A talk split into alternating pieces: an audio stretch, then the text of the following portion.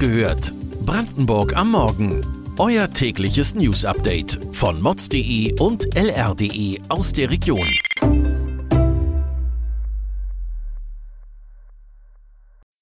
Guten Morgen an diesem 11. November. Auf dem Tesla-Gelände bei Grünheide kehrt einfach keine Ruhe ein.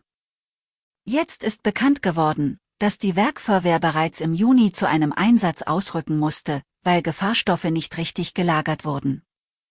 Wurde die Aktion bewusst verschwiegen?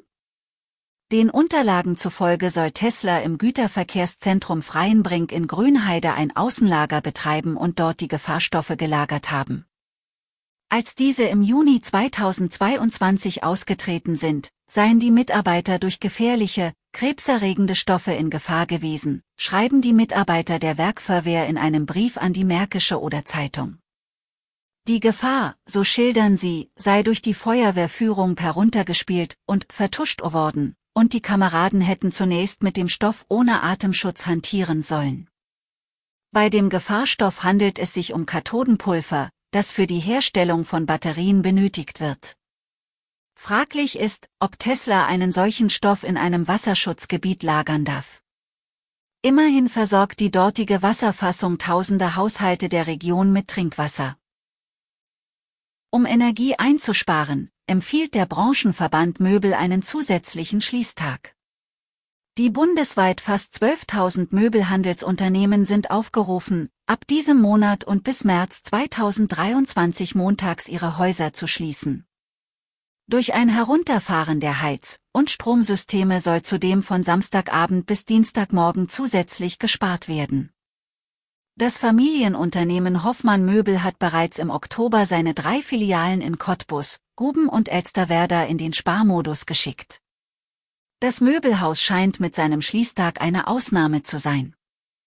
Rückmeldungen an den Mittelstandsverbund zeigen, dass aktuell nur etwa 15 bis 20 Prozent der Unternehmen die vorgeschlagenen Maßnahmen umsetzen möchten, bundesweit.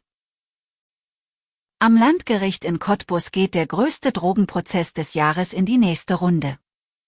Ein ehemaliger Profiboxer soll mit Kokain und anderen Drogen im großen Stil gehandelt haben. Neben der Debatte um EncroChat kommen jetzt auch die Rocker der Hells Angels ins Spiel. Die Verbindung des angeklagten Ex-Boxers in die Rockerkreise ist kein Geheimnis. In Berlin soll er in einen Mord im Milieu der Rocker verwickelt gewesen sein. In Dresden soll er mit anderen Hells Angels illegale Pokerturniere organisiert haben. Seine Karriere beginnt bei der Rockergruppe Gremium MC. Später wechselt er zu den Bandidos, dann zu den Hells Angels. Und steigt auf.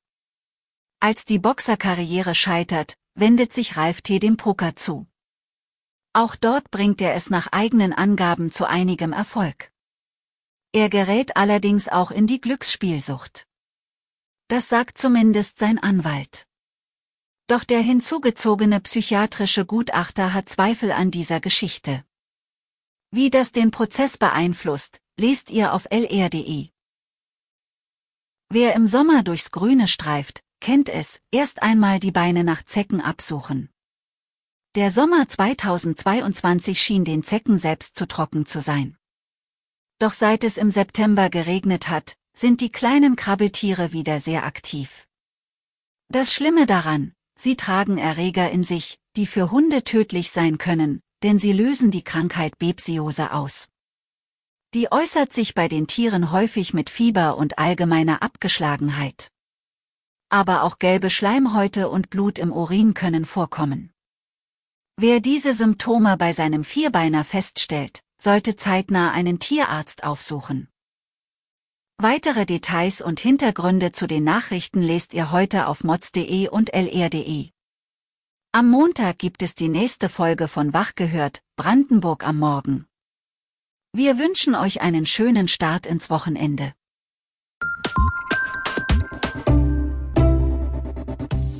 Wach gehört. Brandenburg am Morgen ist eine Produktion von mods.de und lr.de. Wir freuen uns auf euer Feedback per Mail an wachgehört.mods.de. Ihr findet uns auf allen bekannten Podcast-Plattformen. Abonniert uns für euer tägliches News-Update.